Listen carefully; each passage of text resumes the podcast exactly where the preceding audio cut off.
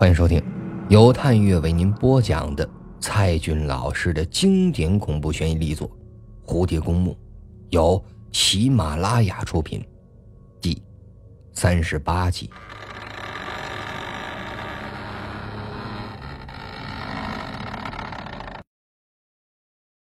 虽然胳膊和后背还很疼，但庄秋水还是感到了很兴奋。黑暗中。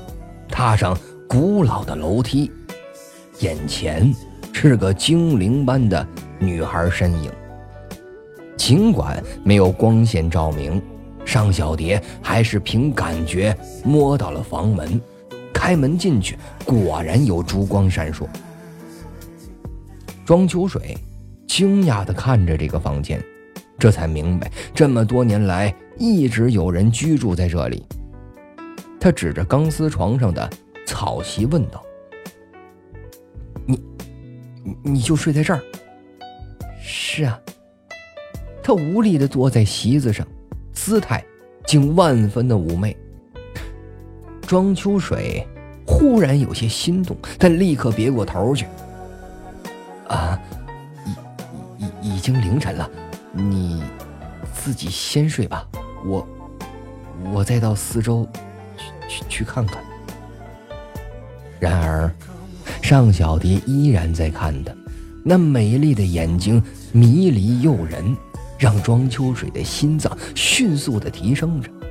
他不断的深呼吸，控制自己的脉搏，柔声说道：“请请闭上眼睛吧，我的蝴蝶公主。”尚小蝶听话的闭上了眼睛，在这古老黑暗的房子里，只有庄秋水的背影在烛光下，恐惧与幸福两种潮水同时包围了他，缓缓的沁入他的心底。而这，是他们在蝴蝶公墓的最后一夜。六月二十一号上午八点三十分，早上，乌云再度占据了天空。经纬三路的公交车站上下来四个女大学生：田巧儿、宋优、曼丽，还有陆双双。这这这就是传说中的黄泉路。宋优紧张的环视着四周，只见到破旧的工厂和即将建设的工地。路边没多少的行人，一辆辆卡车呼啸着驶过。昨天已研究了整整一晚，今天做好了一切的准备，个个装扮的就像是野外探险似的，踏上了前往蝴蝶公墓的。旅程。现在，田巧儿拿出了指南针，比划了一下，确认了东方。昨天跟踪的路线，他还记得很清楚。为了避免迷路，他还用手机拍了几张照片为标记。很快，他们就找到了海角灯泡厂的大门。田巧儿按照记忆带着大家进去，果然看到了黄泉九路的路牌。曼丽突然很慌张的说道：“算了，我我我们别往前走了，光看这路名就就吓死人了，别去了吧。”你傻丫头，我们都已经到这一步了，难道有前功尽弃吗？田巧儿笔直的向着前面走去，宋优和陆双双呢也紧跟在后面。曼丽也只能是摇着头皮走过去，又走了很长一段路。宋优突然插了一句：“如果蝴蝶公墓真能许愿的话，你们会许下什么愿望呢？”田巧儿最先回答道：“这个我早就想过了。我想今年能够获得拍广告片的机会，明年拍电视连续剧。”后年就去香港拍电影。好俗啊你！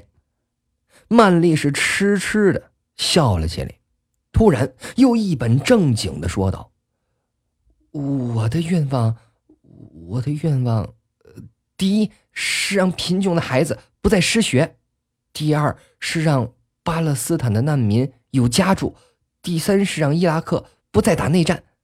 行行行行行行了，第四是世界和平了呗，对吧？”宋优帮他说出了下面的话。哎呀，我说曼丽，你能不能正经一点，说出你的真心话吧？听到这里，曼丽的声音又低沉了下来。好吧，我说实话，最近我爸爸的公司生意不好，欠了银行几百万的债，爸爸压力很大，身体也很不好。我希望爸爸的公司能尽快好起来，身体恢复健康。好，我相信你。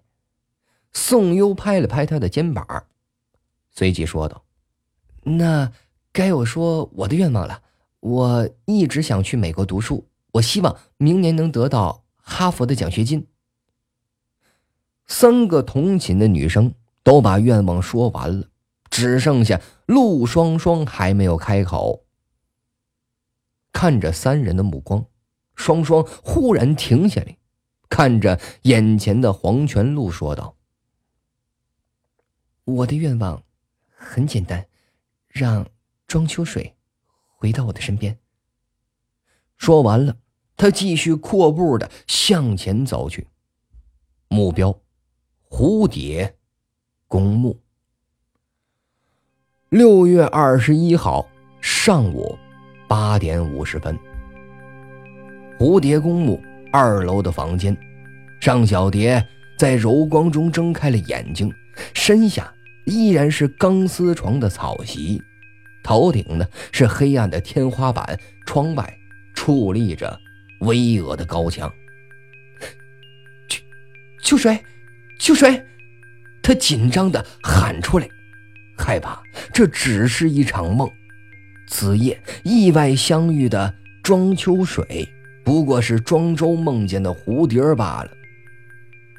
这房间里空空荡荡，没有他的庄秋水回应。走到写字台前，蜡烛已经不见了。难道这真的只是一场梦吗？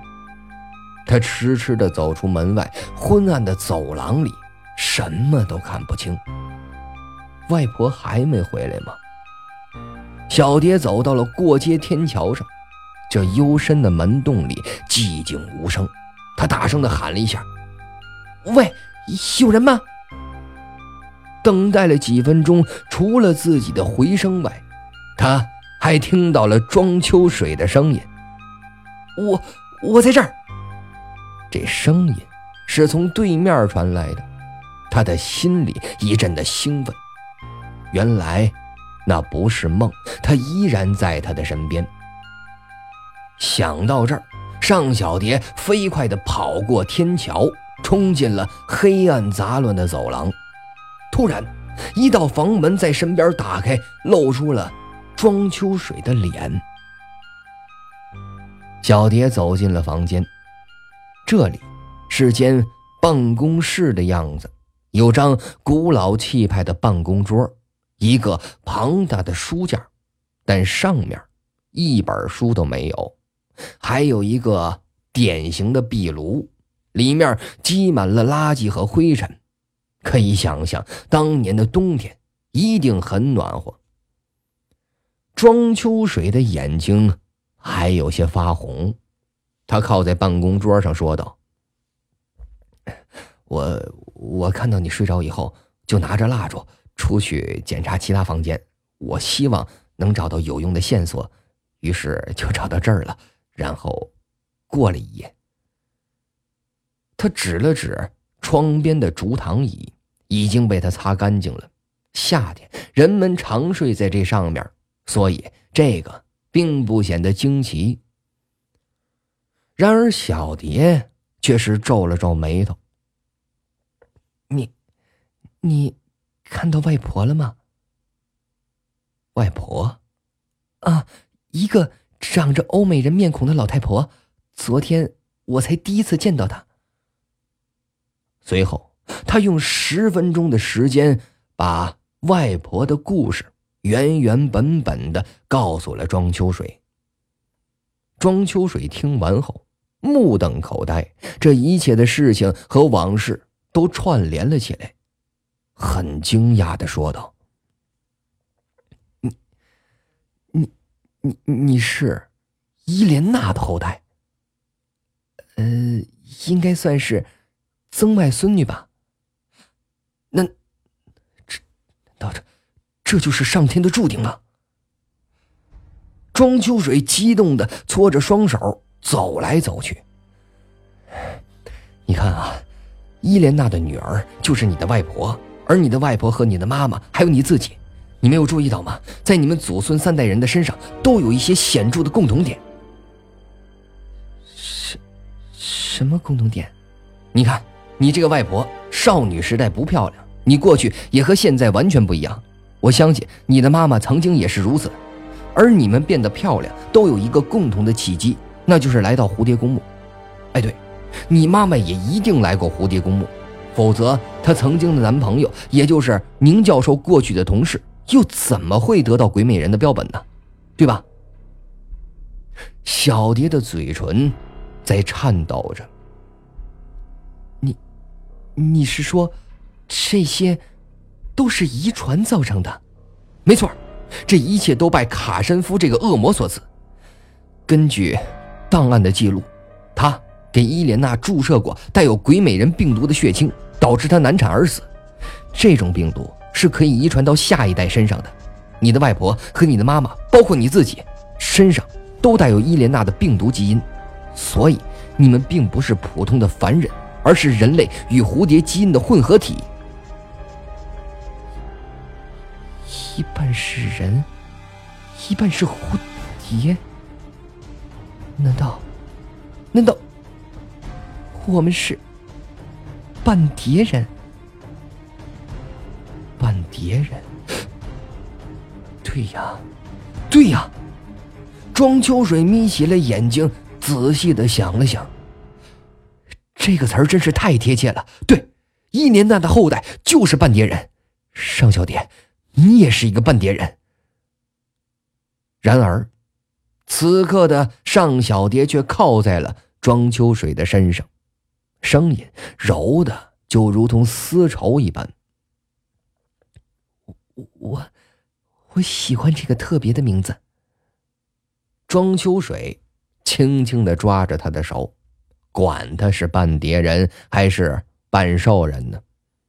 他低下头想了片刻，许多疑问都想通了。你看，这儿就是卡申夫的院长办公室。他曾潜心研究鬼美人多年，发现这种蝴蝶翅膀的鳞片里还有一种特殊的病毒，可以融化在空气中，对不对？他仰起头看着墙壁，似乎还能看到那张。邪恶的脸，接着颤抖着问道：“这么说，我们都已经中毒了？”“对，蝴蝶公墓是鬼美人的栖息地，这里的空气也是有毒的。凡是进入蝴蝶公墓的，大量呼吸这种空气就会中毒，严重中毒会伤害人的大脑，产生各种奇异的幻听和视听，损害人的中枢神经。虽然……”鬼美人不会主动的攻击人类或者其他的动物，但是只要人们胆敢伤害他们，或者是伤害他们认为要保护的人，他们就会果断的实施攻击。所以，那些人，哦不，是卡神夫他。你是说，卡申夫就是死于鬼美人的突然袭击？嗯，这就好像是有毒的胡蜂对人的攻击也会造成惨不忍睹的伤害。我终于明白了，我终于明白了孟冰雨的死因。他捕获到了鬼美人的活体，所以遭到了鬼美人的攻击。也许是他捕获的蝴蝶逃脱了，也许是其他蝴蝶来救同伴。在这一刹那，尚小蝶霎时间也想到了，对，地点就在幽灵小溪。现在可以想象，他当时在拼命挣扎反抗。书包掉到了草地上。当他退到河边时，一只鞋子又掉在了岸上，最后，整个人落水。说到这里，尚小蝶的眼前又幻化出了那幅可怕的场景。一年后，孟冰雨化作白骨，被水草缠绕在深深的河底。要错，就错在七十年前。根本就不该有这个蝴蝶公墓。尚小蝶的语气又软了下来。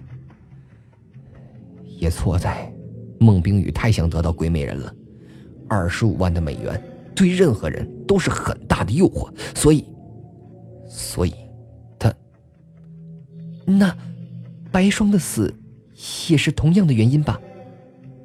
他想起了故事开头看到的那个视频。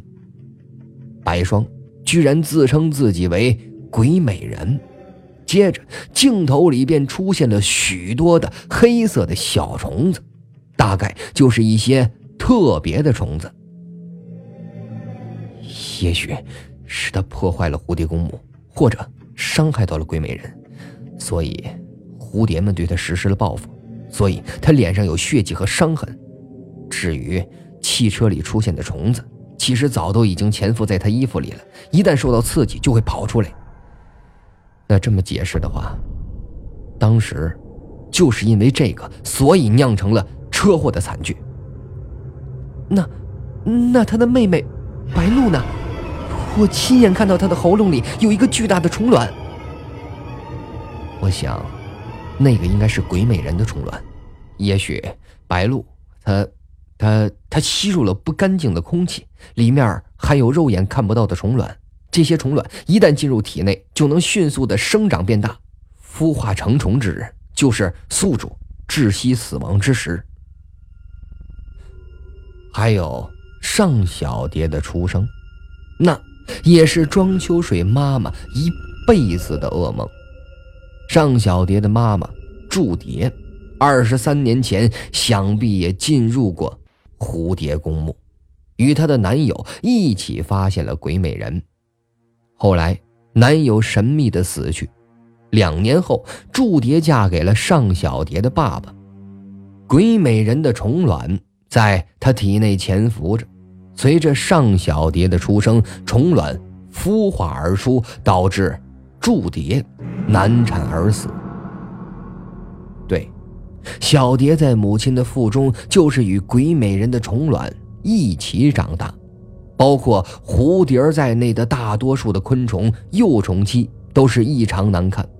但是，蝴蝶在蛹的阶段之后，羽化为大自然最漂亮的生命，正如现在的尚小蝶。而进入蝴蝶公墓，大量吸入带有鬼美人病毒的空气，就是。他从丑陋的虫子变成美丽蝴蝶的催化剂，从丑小鸭变成白天鹅，这一切就是因为鬼美人，而这就是尚小蝶身体的秘密。庄秋水轻抚着她的脸，眼前这个美丽的女子是与。鬼美人共同孵化出来的，她就是蝴蝶的姐妹，蝴蝶的公主，蝴蝶的女王，或者她就是半个蝴蝶，所以她叫半蝶人。那最后一个问题，那天清晨，鬼美人怎么会飞到我寝室里来的？这、这尚小蝶想起了这个故事最开头的疑问。我想，也许是你的身上有种吸引他们的气味。这半蝶人的遗传基因与普通人不同，有种常人闻不到的气味，但是蝴蝶却可以闻到。听到这里，尚小蝶就苦笑了一声。我明白了，所以，我从小。就与虫子有缘吧。哎，这，这不是靠近苏州河吗？而幽灵小溪正是苏州河的一条支流，所以鬼美人很容易就能沿着苏州河飞进隐蔽的幽灵小溪，再找到你的寝室，对不对？全部说完，他的声音都有些哑了。小蝶现在真的是想给他端杯热咖啡来，但庄秋水还是要说：“你你你是半蝶人，但我不是，可能我。”我已经中毒了，可能，可能我我尚小蝶受不了他的眼神了，靠在他的肩头，说道：“不，我会保护你的，不管付出任何的代价。”突然，庄秋水说道：“嘘，听，下面有动静。”感谢您收听由探月为您播讲的蔡骏老师的经典恐怖悬疑力作《蝴蝶公墓》。